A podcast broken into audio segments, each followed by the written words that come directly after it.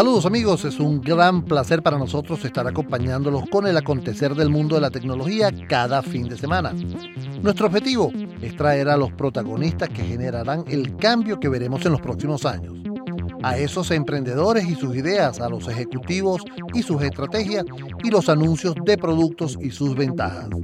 En la producción general del programa está Elena Cero, en la coordinación de Unión Radio Cultural Inmaculada Sebastiano, en los controles técnicos Fernando Camacho, en la conducción de este espacio, quien tiene el placer de conversar con ustedes, Edgar Rincón.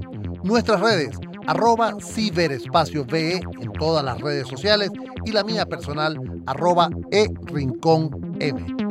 Comencemos. Bueno amigos, y en esta parte del programa a mí me da muchísimo gusto, ustedes no se imaginan de verdad este, este, este hito, porque yo lo considero un hito en la tecnología, y es compartir estos 25 años que está cumpliendo Corporación Sitben. Y, y para mí es tan importante porque me ha acompañado durante mi trayectoria, hemos estado aquí conversando muchas veces, hemos eh, emprendido proyectos titánicos como el del año 2000. Hemos hecho un poco de cosas de verdad que ha sido súper, súper una grata experiencia. Me refiero a que está con nosotros a Magdalena de Lucas, quien es la CEO de Corporación Citbank. Magdalena, lo primero es felicitarte y, bueno, sentirme orgulloso de contarte entre mis amistades. Bueno, para mí también, porque además es una amistad no solo muchísimos años, sino de muchísimas experiencias vividas juntos, crisis, es cómo superarla. Y lo que es importante es que hemos visto una gran parte de la película, no solo de país, sino de región, de tecnología. Y es un honor para mí también poder estar hoy contigo hablando de nuestro 25 aniversario. Mira, Magdalena, este, a mí me, me dicen, bueno, ¿qué ha cambiado en la tecnología? Cuando a mí me preguntan, porque ciberespacio llega este año a los 27 años, ¿no? Y cuando tú dices y me preguntan y me hacen entrevistas sobre estos 27 años, ¿qué ha cambiado? Y yo le digo que la película que tenemos hoy en día ni se parece a la película que teníamos hace 20 y pico de años. Y haciendo una, una analogía, yo les pongo, es como la, la, máquina perfecta esta de Charles Chaplin, la película, ¿ok? el del vagabundo y este poner ahorita Avatar, por ejemplo. Algo así es la gran diferencia. ¿Tú cómo lo ves? E, es así. No, bueno, es una gran diferencia porque la tecnología que venía acelerando y súper eh, ha habido momentos súper increíbles donde no es que aceleró, simplemente se volvió así como un láser, ¿no? Y, y se nos cambió la vida y luego, bueno, eh, factores externos tipo COVID, que en los últimos dos años, pues lo que hicieron fue además súper acelerar no solo la tecnología, sino la forma como la, la gente adopta la tecnología.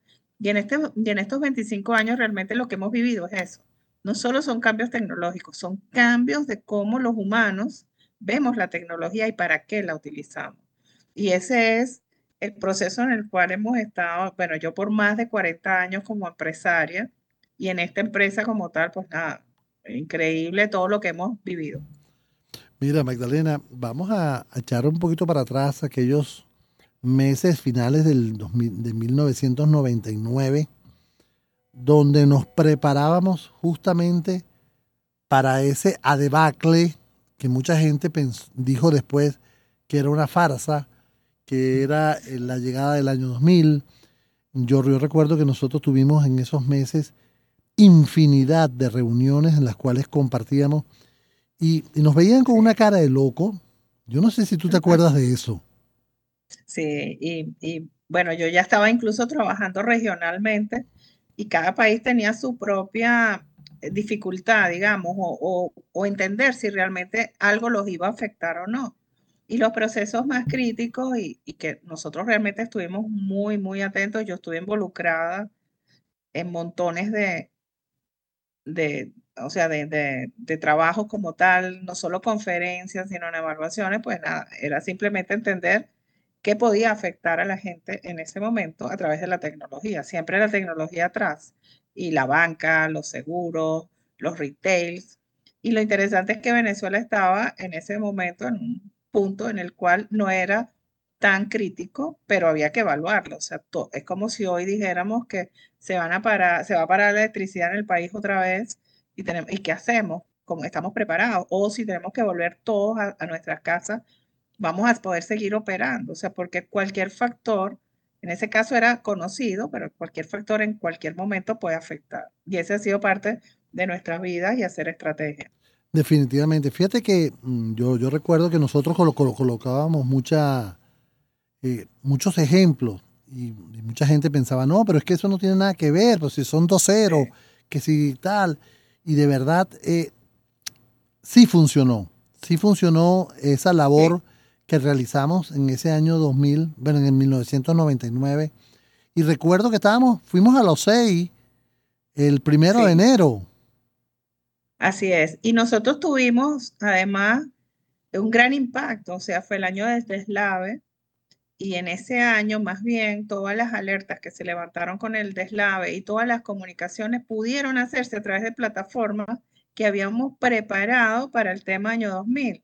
Y fue una súper coincidencia, pero había centros de atención para una cosa que luego pudieron utilizarse para otra. Y como te digo, múltiples factores, múltiples procesos pero han sido 25 años de, una gran experiencia en un gran país y con la internacionalización que nosotros tuvimos, pues poder llevar toda esa experiencia a otros países en este tiempo también. Fíjate, yo, mm, una de las cosas que yo más recuerdo contigo, y de verdad es eh, de, esas, de esos mensajes que tú das en, todas tus conferencias, y yo recuerdo que tú, recuerdo siempre que tú dices, mira, vamos a seguir trabajando, vamos a ocuparnos, vamos a tener foco en el negocio, vamos a tener foco en nuestro trabajo y vamos a trabajar por Venezuela.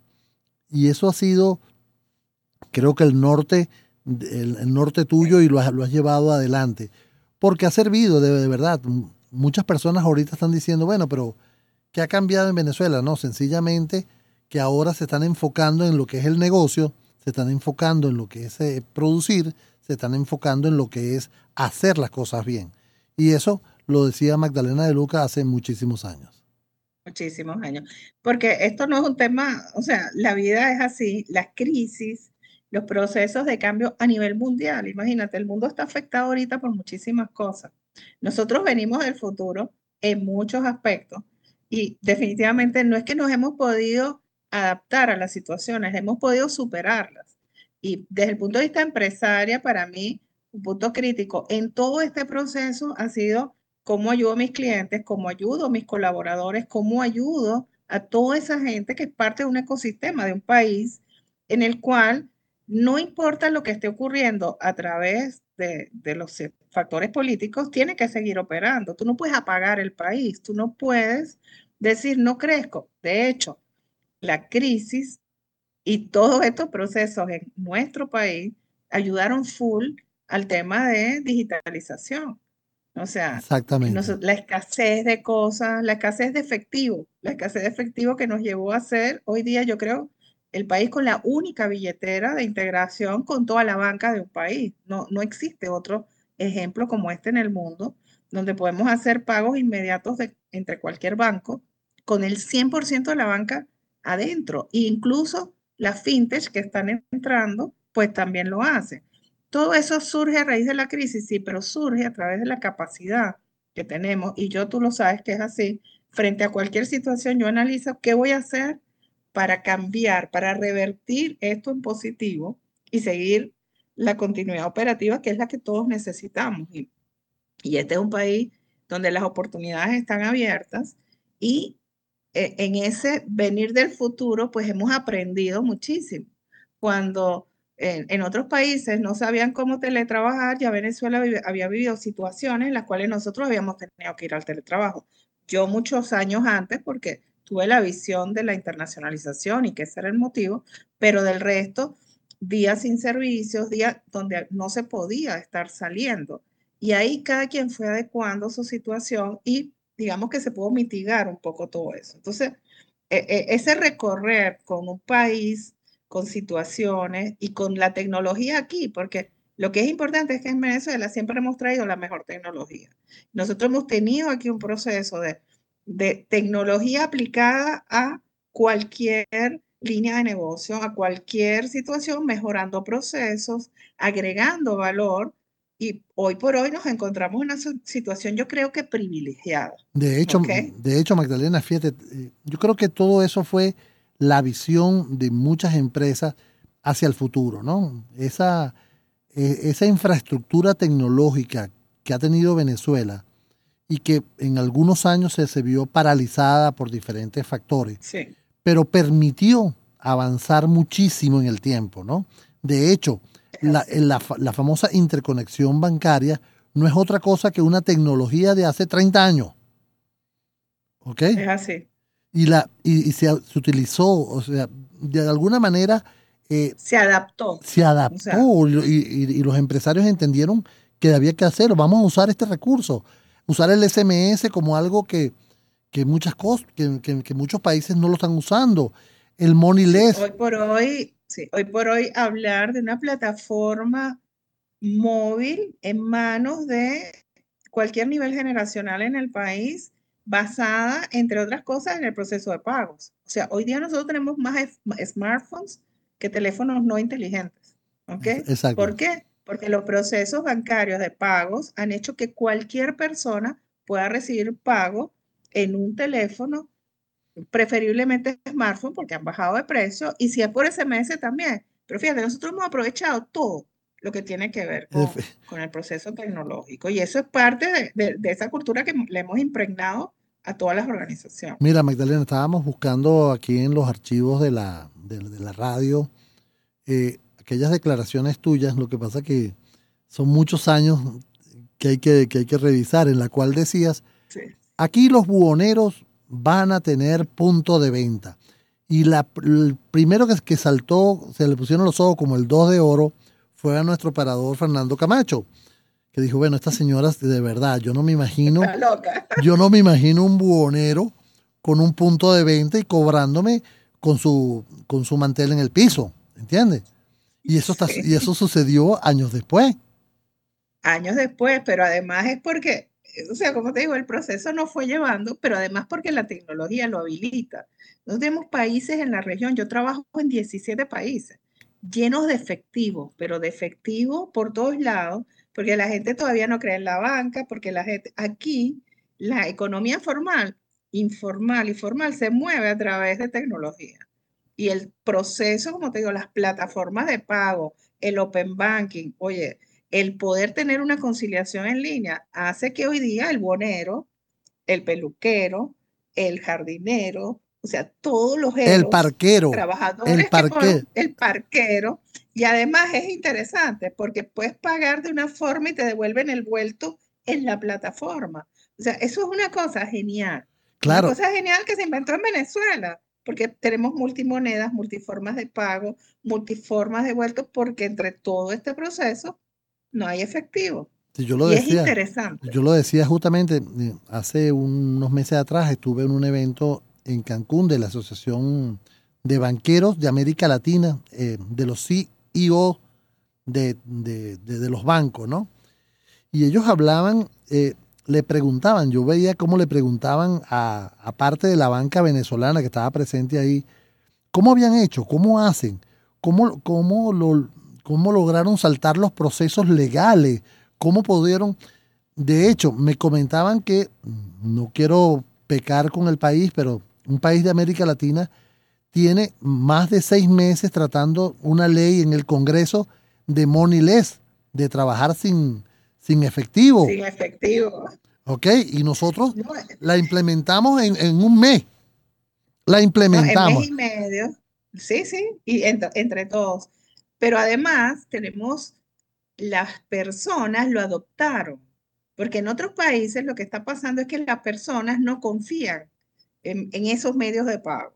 Aquí no, aquí nosotros si confiamos, lo probamos, lo ejecutamos y hoy día te digo, somos un ejemplo mundial. No existe un país en el mundo. Incluso la parte legal está en, en, una forma perfectamente habilitada para además montar sobre esa plataforma procesos que vienen, procesos nuevos que vienen donde ahora eso no solo puede ser para pago, puede para impulsar, puede ser para impulsar negocios, mercadear, cobrar, o sea, hay muchas funcionalidades nuevas que van a hacer que la experiencia del cliente, la experiencia del colaborador sea rica usando una plataforma digital. Amigos, estamos conversando con Magdalena de Lucas, CEO de Corporación Citbank, con motivo de estos 25 años que esta empresa está llevando, o sea, está, cumpliendo este año y que va a ser una cantidad de, de novedades que vamos a estar comentando en este programa. Eh, Magdalena, vamos a irnos al futuro, ¿no? Vamos a irnos nuevamente al futuro y ya vemos cómo la transformación digital de la cual tú, de la cual yo hemos estado conversando, hemos dado charlas, preparando nuevamente a la gente, eh, ¿En qué punto está en este momento? Fíjate, la transformación digital está avanzando grandemente. Eh, la movilidad está avanzando, todo el tema de, como te digo, de, de los conceptos de open, o sea, el poder conectarme a plataformas para integrar servicios, soluciones, pagos. Pero ahora viene una capa mucho más eh, compleja y es el tema de la inteligencia artificial. Ok, en este tema estamos avanzando. Si tú hoy entras a cualquier plataforma en Venezuela, por no hablar del mundo, vas a ver que la gente tiene un bot, un chatbot. Bueno, malo, regular. Hay unos que se parecen al IBR viejo de Marque 1, Marque 2, Marque 3, pero lo que viene a futuro es el manejo de voz, de inteligencia, de asistentes virtuales conversacionales. Lo más humano posible. ¿Por qué? Hay capas y servicios que van a poder ser manejados completamente por esos agentes inteligentes que fueron creados y entrenados por humanos. Pero si no son humanos, no van a ser adoptados por los clientes, los colaboradores. Entonces, el reto a futuro y en lo que estamos trabajando todos los días en esto. Yo tengo hoy día una gran experiencia ya sobre un cliente en el cual se creó el chatbot sobre WhatsApp, por ejemplo. Ya estamos llevando ahora el bot que habla con el cliente. Y en estos días tuvimos una experiencia muy rica porque, ok, el bot puede ser que llegue a un punto donde no puede resolver y hay que pasarlo a un humano. Estuvimos entrenando a los humanos después del bot. Y lo que es más complejo es entrenar al humano para que lo haga mejor que el bot. Entonces, esas culturas en el futuro son las que van a estar cambiando, porque si yo hice casi toda la transacción con el bot y no pude llegar al final, el humano que está ahí tiene que saber todo lo que pasó antes, lo bien que lo trató el bot, si es conversacional, y de ahí en adelante. Ahí va a haber mucho, muchos procesos, pero mucho en medición de experiencia. Fíjate, que hay, cosas y La humanización es lo que viene. Claro, de hecho, fíjate, en este evento que yo te refería, eh, un banco de Perú un banco peruano, tiene un chatbot de, mm, casi humano. De hecho, eh, guarda un historial de las conversaciones que ha tenido contigo, eh, los temas que ha tratado contigo, te los vuelve a sacar, ya solucionaste. Hola Magdalena, ¿cómo estás? Qué gusto de verte. No te veo desde tal día, etcétera, etcétera, etcétera. ¿Cómo pudiste resolver tu tema? ¿Quedó todo bien? ¿En qué? O sea, la diferencia es impresionante. Impresionante. Sí, pero hay que hacerlo bien. Entonces, muchas empresas entrando en esta tecnología de cualquier forma, pero si la experiencia con el cliente o con ese humano que donde se está interactuando no es buena, van a tener que volver a empezar desde cero. Porque hay mucha gente que dice, no, yo voy a agarrar un sistemita, un programita, un, un tipo, no es mágico, esto tiene que pensarse. Yo tengo, por ejemplo, clientes que me dicen, mira, el, mi chatbot o mi asistente virtual tiene que tener esta personalidad, no la personalidad estándar que podía tener, como te digo, un IBR cualquiera. El IBR va a tender a, desaparecer y al final tú lo que necesitas es precisamente darle esa humanización. Ahora, detrás de todo eso siguen estando los humanos. O sea, esto es un proceso humano utilizando tecnología para mejorar, digamos, el servicio a los humanos de una forma digital. Lo que mucha gente piensa es que eso lo pones ahí como todo, como hablan del chat GPT y todo lo demás, eso, eso, está ahí.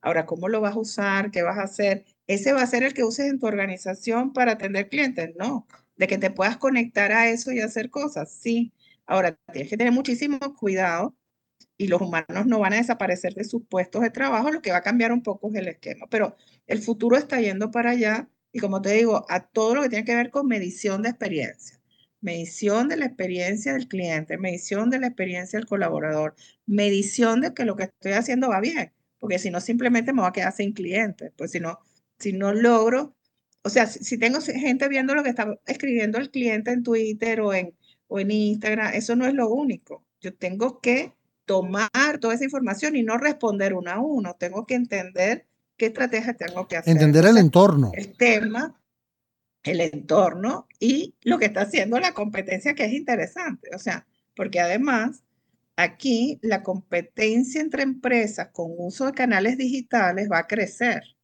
Entonces, en esto hay que innovar de verdad. No es solamente usar tecnología, es estrategia. ¿Para qué? ¿Cómo? ¿Para quién? Pero es que Magdalena, tú lo has dicho en muchas, muchas veces. Estos, esta nueva generación digital, ¿ok? Que muchos piensan que son unos chamos, pero estamos hablando de profesionales de más de 30 años que son millennials, ¿ok? Y que están con otra visión del mercado, con otra visión totalmente diferente. Y hay que hablarles a ellos.